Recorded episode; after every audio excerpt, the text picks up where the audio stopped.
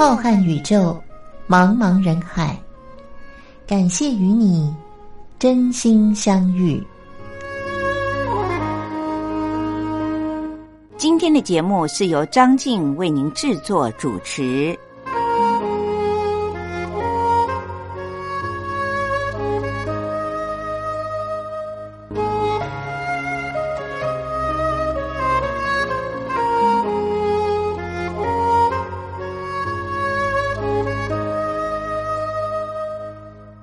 各位听众朋友，大家好，我是张静。又到了星期天晚上，光华电台在零点十分为您播出的《真心相遇》，是由张静在空中陪伴着大家的时候了，非常的开心。每个星期一次，和各位听众朋友们在空中闲话家常，听听好听的歌曲。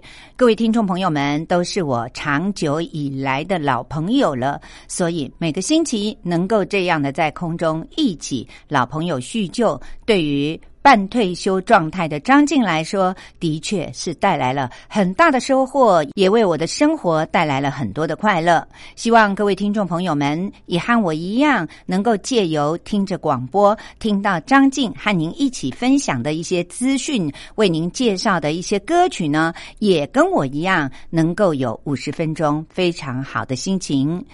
今天时间已经来到了二零二零年的国历十一月二十二号，农历则是十月初八。在二十四节气当中，今天是小雪。顾名思义，我相信很多收音机旁的听众朋友们，您那儿应该都已经开始有了初雪吧？天气越来越冷了，问候各位听众朋友们，也要请大家注意保暖。尤其是年纪大的听众朋友，您千万要小心，因为冷热不均都对于我们的身体是会有很大的损伤的。希望各位听众朋友们要注意自己的身体健康，要懂得自我保养哦。这就是张静为什么要在节目当中和大家分享很多有关于生活健康的资讯，还有一些医疗的新知识。希望大家能够借由听广播，让自己懂得如何的照顾自己。我经常和我的长辈说，自己越独立，那么儿女就越没有烦恼，你自己也就越有成就感，当然也就越有自信，生活越快乐喽。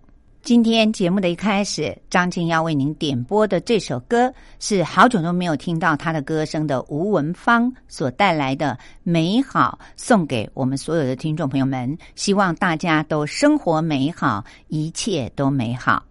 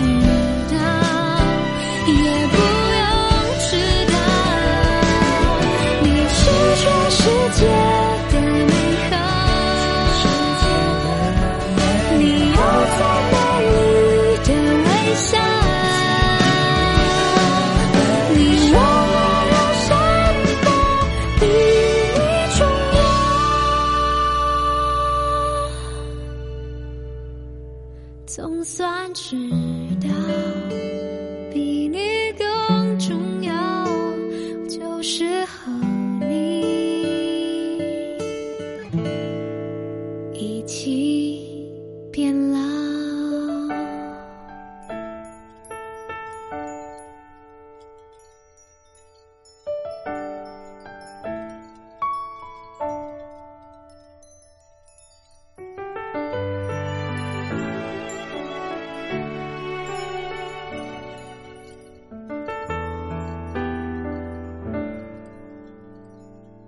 各位听众朋友，在现代这个大鱼大肉，很多的餐厅都是吃到饱的时代呢。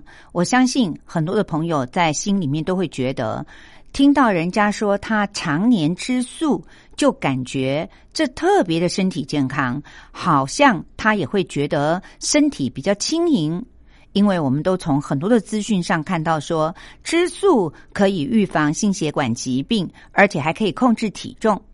但是今天张静要在节目当中和您聊的这个资讯话题，这是经过国际期刊认可的，您可能会吓一跳哦，因为英国的医学期刊 BMJ 上面刊载说，如果常年吃素的人，可能会因为缺乏维生素 B 十二，将来中风的几率反而比一般。饮食均衡、鱼肉都吃的人还要高出两成。听到这个消息，您是不是吓了一跳呢？那么，这个当然也是经过了医学上面有做一番研究的报告。英国的医学期刊 BMJ 上说，有一个医学院，他找了四万八千一百八十八位，平均年龄四十五岁，而且。没有心血管疾病和中风的病史的人接受这项研究，其中这四万八千多人里面有一半是荤素都吃的。那么另外呢，有七千五百个人呢是吃所谓的鱼肉素，就是红肉他不吃，那么家禽类他也不吃，可是呢他吃海鲜的素食者，这叫做鱼肉素。那么大约是七千位。此外呢，有一万六千多位呢是吃全素的，也就是说，他连海鲜都不吃，只吃蔬菜水果。这项研究呢，追踪的时间长达了十八年。各位听众朋友，我们想一想，十八年让一个中年人四十五岁的人变成了六十三岁，那么再来看看这四万八千一百八十八位的人里面，他们的结果是什么呢？结果在研究的过程里面就发现，大概有三千个人在这十八年里面就罹患了心血管疾病，还有一千个人呢，他中风了。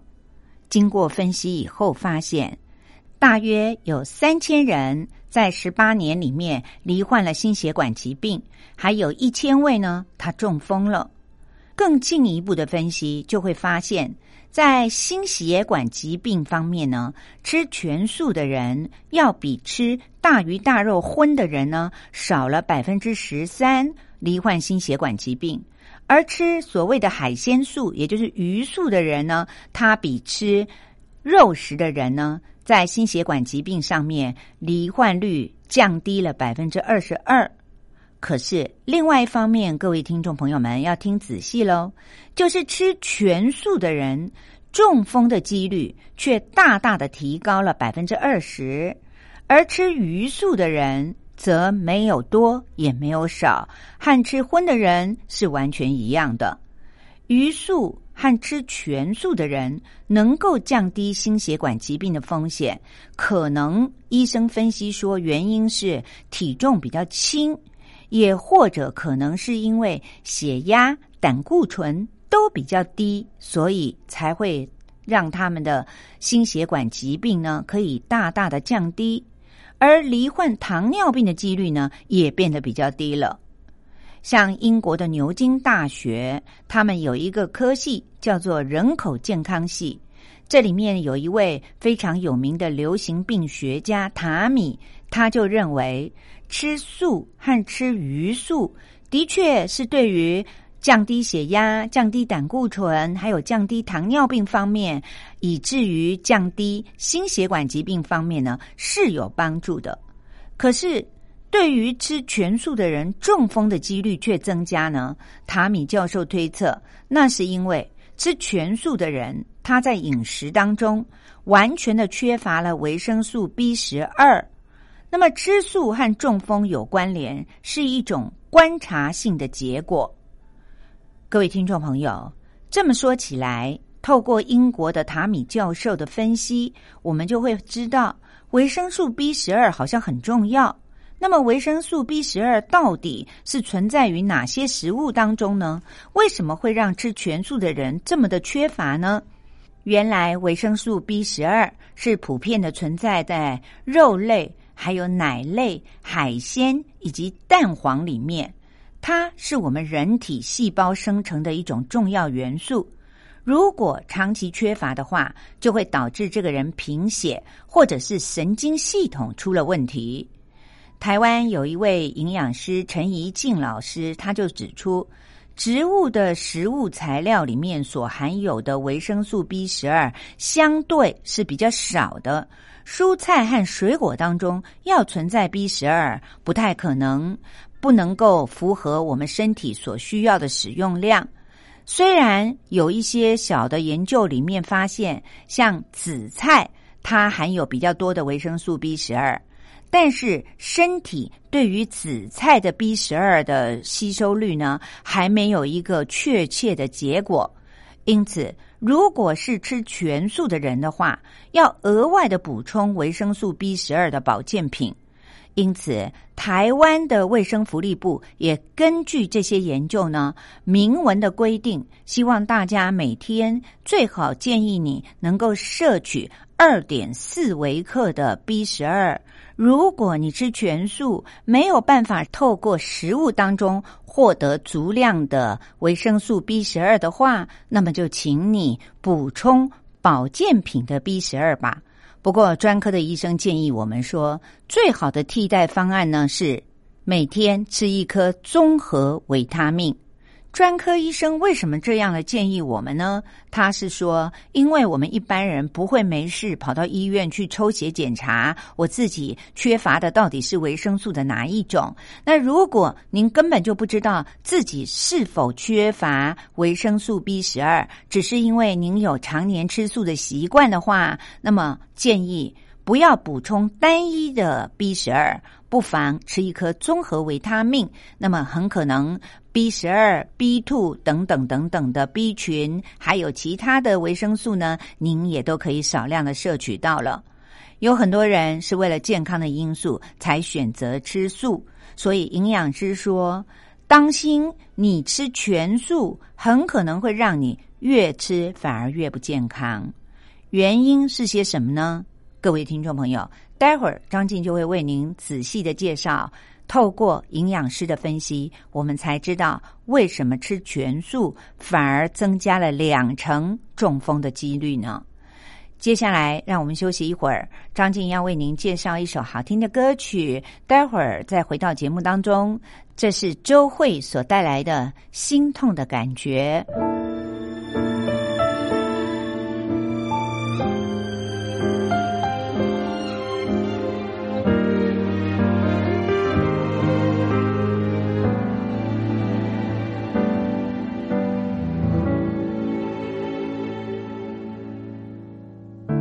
是什么留住了我的眼泪？是天上的星星，还是霓虹灯？有一次要和爱情说再见，仰起头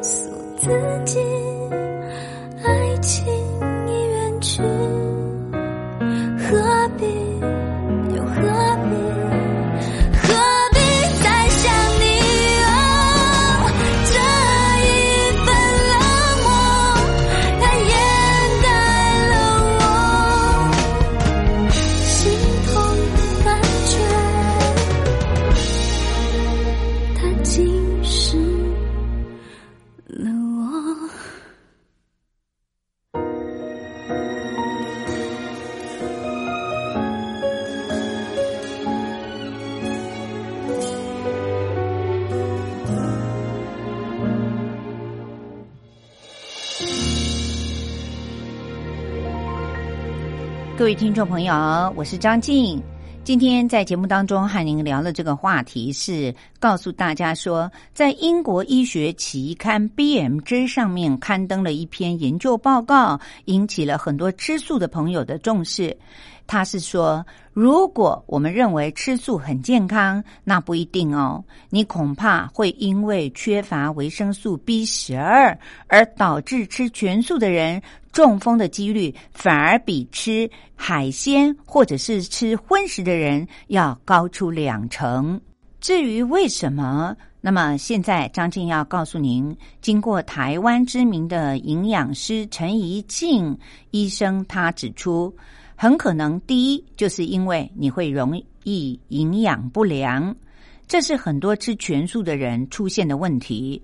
有很多吃素的人只吃米饭、蔬菜、水果，或者是吃错了豆类而缺乏了蛋白质。比如说，很多人以为百叶豆腐就是豆腐，但是其实百叶豆腐里面主要的成分呢都是淀粉和油。因此，营养师建议说，我们要吃豆类来补充蛋白质的话，间接的也获得维生素 B 十二的话，那尽量要吃所谓的圆形的豆类。圆是原始的圆，形状的形。什么叫做圆形的豆类呢？那就是包括了黄豆、黑豆，或者是经过简单的加工过的原味的豆浆。豆干和真正新鲜的豆腐，那么就可以补充到豆类里面的蛋白质了。第二个原因是吃全素很可能会肥胖或者是过瘦。过瘦的原因是很多的素食者他为了健康，所以他在烹调食物的时候根本就不加油，都用水煮或者是蒸的，以为这样呢更健康。再加上他吃素，因此也吃不到肉类，还有奶类或者是蛋制品，里面当然也都没有油脂类，于是就导致吃素的人过瘦，脸上看起来没有血色，人显得很没有精神。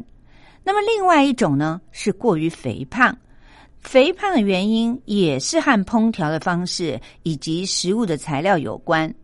因为很多吃素的人，为了要让素食的料理啊更有味道，所以在烹调的过程里面就会加入过量的油。通常像吃烤麸或者是吃一些蔬菜的时候呢，用油炸的。那么还有呢，就是很多的素食的人呢，他们喜欢吃素鸡、素肉、素鹅、面筋等等，其实。这些东西，它做出了鸡或是肉的形状，是用什么做的？您有研究一下吗？它都是用高淀粉和高盐的食物把它塑成了那个形状。您吃下去的其实都是淀粉或者是面筋。那么把这些东西都吃下肚里面，无形中就摄取了过多的精致淀粉类，当然对于身体就很不好。此外，也有一些吃全素的人呢，会吃很多的水果，因为他觉得水果很有营养。其实，经过张静在节目当中再三的分析给各位听众朋友们听，水果当中几乎糖分都是超过标准的。吃多了水果，最容易让一个想减重的人反而发胖了，因为里面的糖分过高，也会让这个人的三酸甘油脂数字飙升。各位听众朋友，介绍到这里，就是告诉您为什么吃全素的人中风的几率反而会高出两成。附带一提的是，要告诉大家，除了容易缺乏维生素 B 十二以外，吃全素的人也比较会缺乏铁质。那么铁质呢？像深绿色蔬菜，比如说菠菜，铁质就比较高。但是有很多的研究都指出。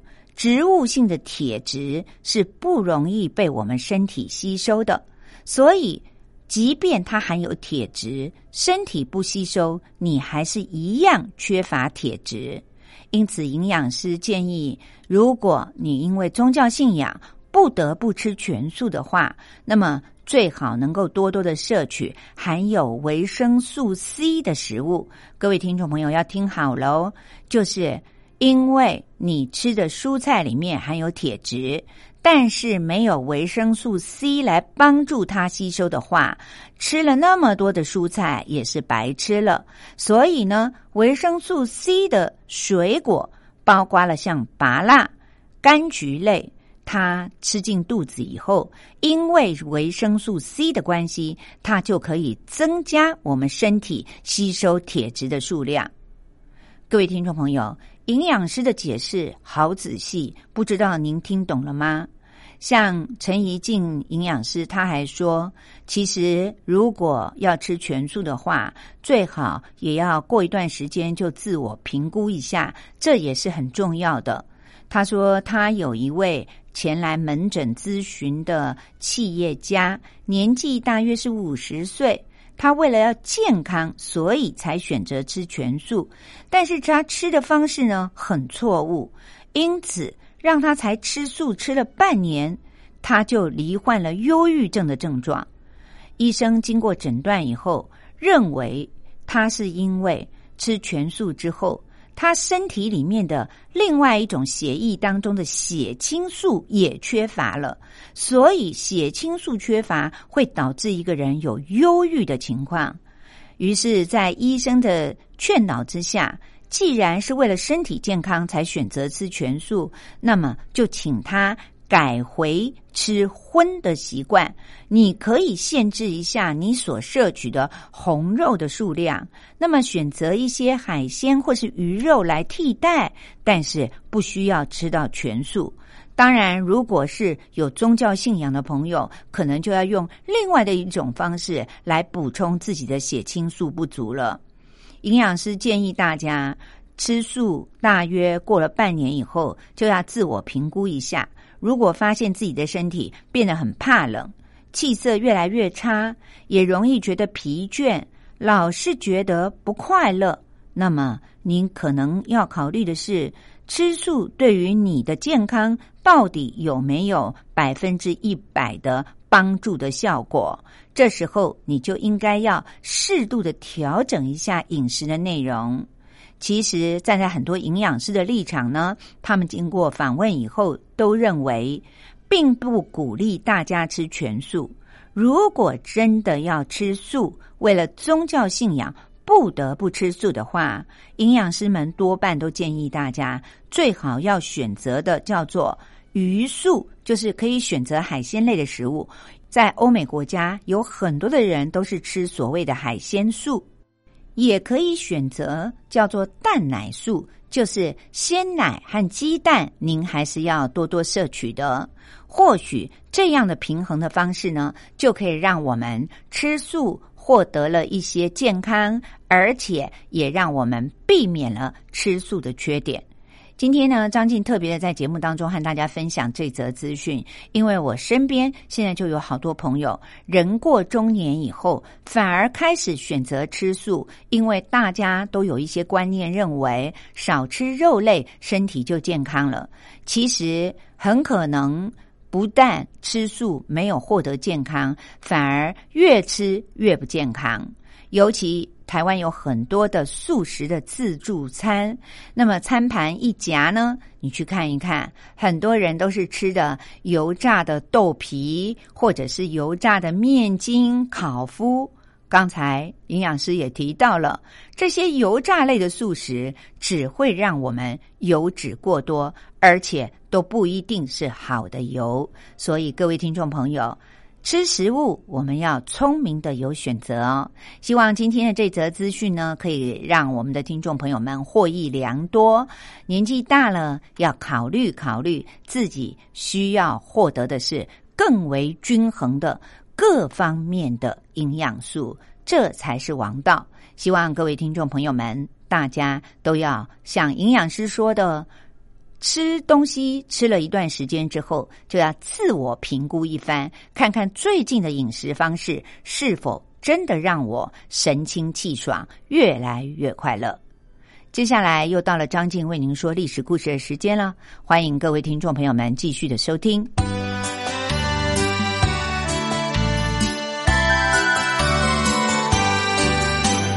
妈妈，历史好难学哦。不会啊。历史就是我们中华民族的故事啊！哎呀，你就把它当成故事来听，这不就有趣了吗？真的吗？听故事当然好玩啊，可是老师上课又不讲故事。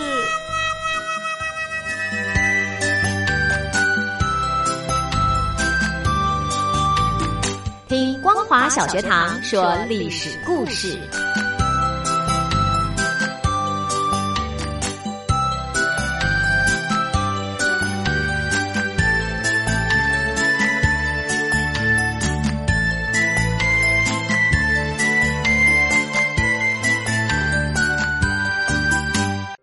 各位听众朋友，又到了张静为您说历史故事的单元了。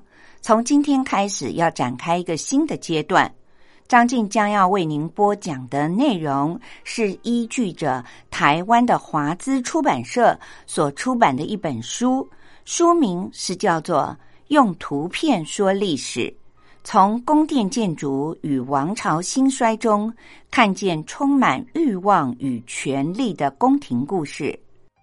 虽然这本书里面有很多的图片，我们的听众朋友们看不到，但是它对于历史故事精彩的描述，我相信透过张静的播讲，您应该历历在目。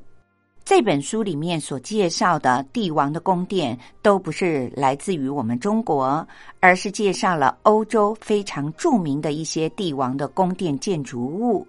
我相信很多的听众朋友，您都听过这些耳熟能详的宫殿，或许还有的听众朋友，您到欧洲去旅游的时候，曾经参观过这些宫殿。我们都知道，阅读是一件很愉快的事情，尤其是阅读历史。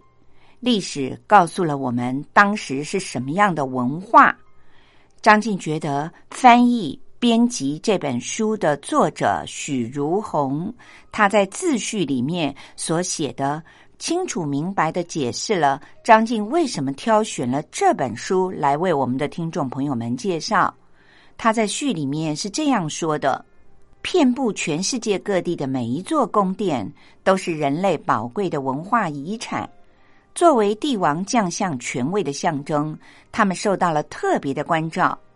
雄厚的财力、优秀的建筑设计师，还有技艺超群的能工巧匠们，造就了宫殿建筑的卓越和辉煌，也映照着君王权势的强盛和武力的强大。因此，不同时代的历史、宗教和文化倾向，都可以在宫殿建筑上看见深深烙印的痕迹。单纯的就艺术的层面来看，没有任何建筑能够比宫殿更具有时代的意义了。尤其在宫殿的建造过程里，统治者们大部分都顺应了建筑发展的必然规律，从而能够使得这些具备了时代特征的建筑历久弥新。十九世纪之前的欧洲是人类文明发展史里非常重要而且又独特的一环。不同的民族冲突，还有疆域领土的争夺，宫廷内部的权力拉锯紧紧的交织在一起。宫殿建筑也在历史的跌宕起伏中，成为了诠释欧洲文明的重要线索。这些建筑物历经了罗马、歌德、文艺复兴、巴洛克、古典主义和洛可可式等不同的风格，也成为了人类历史的重要组成部分。因此，在这些时代背景之下，帝王的英武与昏庸，王妃的宠爱与哀怨，权臣的忠诚与狡诈，在宫殿这个舞台精彩的上演了。权力和财富所造就的骄奢淫欲的生活，利欲熏心的斗争，都可以作为后人对于历史的借鉴，也留下了很多未解之谜。带着这些疑惑以及对于历史的关怀，这本书对于欧洲宫殿背后的历史进行了系统的梳理，挖掘宫殿背后的动人故事。希望能够透过通俗易懂的方式，揭开宫殿建筑像迷雾一般的神秘面纱，聆听它动人的心跳声音，让我们体会人类历史长河当中每一个精彩的段落。各位听众朋友，今天我将继续的为您介绍，位于西班牙的古城格拉纳达的境内，竟然有一座回教徒摩尔人所盖的阿尔汉布拉宫。这是西班牙的著名的王宫，同时也是世界上保存最完好的阿拉伯王宫之一。整座宫殿建筑在格拉纳达城东的红色山丘上。而且建筑里面所使用的材料也都是红色的，所以这座宫殿经常的被称之为红宫。更何况阿尔汉布拉的本意在回教里就是红堡的意思，也就是红色的城堡。整座宫殿的建筑群大约占地三十五英亩。西元一二四六年，在被称为圣者的费迪南三世无情的攻击之下，伊斯兰各个国家都遭受到了重创。摩尔人在西班牙的势力也被削弱了。但是，由于西班牙基督徒的军队内部的分裂造成的正派之争，使得这个半岛没有办法完全的统一。这种割据的局面，也使得定都在格拉纳达的摩尔王阿赫马尔有了喘息的机会。他自立为穆罕默德一世，之后开始长达了两百五十年的新王朝，也因此让阿尔汉布拉宫得以逐步妥善的修建完成。到了西元十四世纪，优素福一世和他的儿子穆罕默德五世的时期，因为国运昌隆、民生富饶，所以阿尔汉布拉宫开始大规模的扩建。主要的建筑就是两处宽敞的长方形的宫院，还有和它相邻的厅室。一处是优素福一世所修建的姚金酿宫院。我在上星期的节目当中已经详细的为您介绍过了。那么另外一个地方就是由穆罕默德五世下令修建的狮子厅。今天我就从狮子厅开始介绍。狮子厅宫殿长一百一十六英尺，宽六十六英尺，有一百二十四个镂空花纹的大理石圆柱环绕而成为的回廊，显得空灵又轻巧。中间有模仿西妥教团形式的建筑，宫院里有彩色的瓷砖所铺成的地面显得平整又光滑，而且色彩亮丽。四周的墙壁足足有五英尺那么高，镶有蓝黄相间的彩色瓷砖，复杂奇幻的几何图形的纹饰以及阿拉伯文字图案布满了整个的房间。宫院里面狮子泉中心的喷泉是由一个雕有十二头象征力量与威武的白色大理石的狮子驮着，向四周各自的引出了一道小沟渠，而北端则是叫做双姐妹厅，里面有阿尔汉布拉宫最精致的蜂巢形状的圆顶，据说有五千多个窝洞。而厅里也建筑了水泉。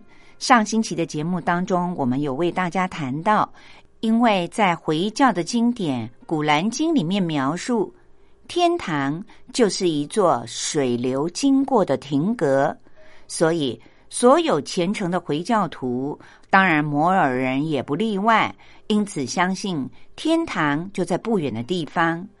几乎在所有的宫院里。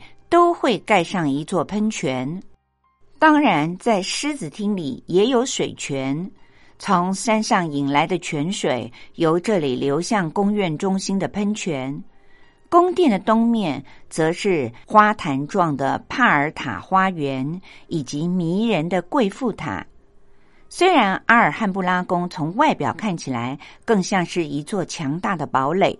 但是它的珍贵之处，除了本身典型的阿拉伯建筑结构以外，还在于精雕细琢的内部的装饰，像天花板、还有石膏墙、细密如丝的浮雕都布满在上面，错乱有序的蔓藤的花纹，以及大理石柱上面的镂空花纹等等，都是非常珍贵的。花园里的池塘和水渠显得非常有次序的景观规划，也是恰到好处。由此种种，也见证了虔诚的回教徒的摩尔人近乎奢侈的精致考究的工艺技巧，也成就了永恒的阿尔汉布拉宫。在历史上，阿尔汉布拉宫基于它特殊的历史背景，也常常被看成是没落文明的象征。但是，不论人们怎么想，伊斯兰文化和基督教文化的冲突却在阿尔汉布拉宫里面共存着，并且这种看似矛盾的和谐，不仅被后来的人们所接受，而且也得到了充分的延续和发扬。在西班牙完全的统一之后，西班牙的国王曾经下令整修、保存了阿尔汉布拉宫的完整性。虽然在日后阿尔汉布拉宫曾经遭到了局部的破坏，但是却丝毫的不影响宫殿本身的评价。如今，当地的人用一句话来形容它的绝美珍贵。西班牙人都认为世界上没有比生在格拉纳达却是个瞎子更悲惨的遭遇了。阿尔汉布拉宫是格拉纳达耀眼光环上的一颗明珠，无时无刻不在散发着诱人的光芒。在人类的印象当中，军事征服往往极具毁灭性，但是在不同的宗教境内。阿尔汉布拉宫却改变了这个逻辑。作为异教徒的宫殿，基督教的君主们在占领了格拉纳达之后，不仅没有破坏阿尔汉布拉宫的一草一木，反而对他爱护有加。各位听众朋友，到了西元一四七四年，西班牙北部的两大强权国，他们彼此联姻。阿拉贡国王费迪南娶了卡斯提亚的伊莎贝拉女王作为妻子，从此也开启了西班牙历史的新时期。这次的联姻并不是为了两个不同的王国的统一，因为两地仍然保有自己的议会和行政机构，并且有自己的王位继承人来继承王位。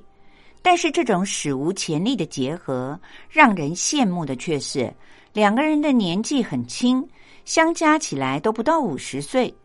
这种年轻的爱情和荣耀的结合，构成了非常美妙的运势。伊莎贝拉据说有一头闪亮的金发，蓝绿色的眼珠，还有娇媚的身材。她很喜欢运动，能够骑乘着烈性的骏马。而且还喜欢打猎，能够猎捕野鹿，甚至还能够用长矛戳杀比人还要大的公熊。费迪南虽然不怎么勤快，但是才思敏捷，是一个很活泼英俊的骑士，也擅长各种的体育运动。据说他风姿翩翩，剑术高超，非常能够吸引女人的注意力。这两个人的政治联姻似乎也是天意。他们的统治结束了西班牙的封建统治，建立了君主制度的国家政权。在政治生活里，大部分都是费迪南主导，而伊莎贝拉王后的角色，她只不过是丈夫忠实的合作伙伴。她曾经真情流露的说：“感谢上帝赐给我的一切的幸福，其中最快乐的就是赐给我了一个这么好的丈夫。”在西元一四七四年，他们两个人联姻之后的四年，费迪南和伊莎贝拉决定让西班牙成为信奉天主教的国家。他们从教皇的手里取得了圣谕，设立了宗教法庭，审判异教徒，甚至还以酷刑逼供，强迫信仰犹太教和回教，也就是伊斯兰教的人改信天主教。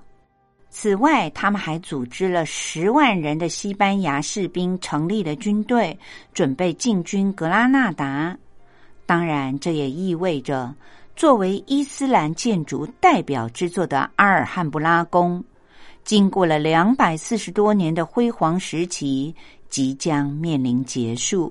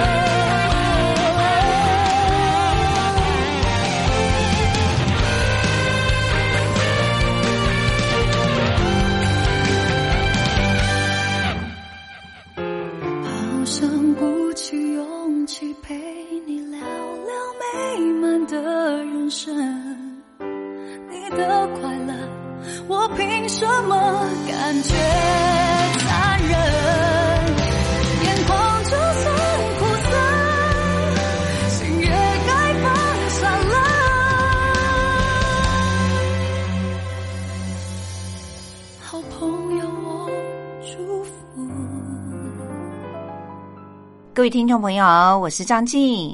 今天节目的最后，您听到的这首非常优美的歌曲，是台湾的歌手 Alin 在早期的专辑当中一首推荐给大家的好朋友的祝福。这也代表了张静对于我们所有在收听《真心相遇》的听众朋友们的祝福。感谢您今天在收音机旁边陪伴着我这一段美好的时光。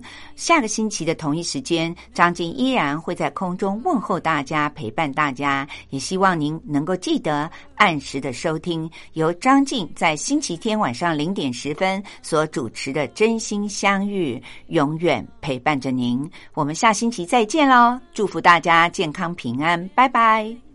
Going so right, noticing the days are hurrying by. When you're in love, oh my, how they fly. Those blue days are all gone. Nothing but blue skies from now on. Oh, blue skies, blue skies smiling at me.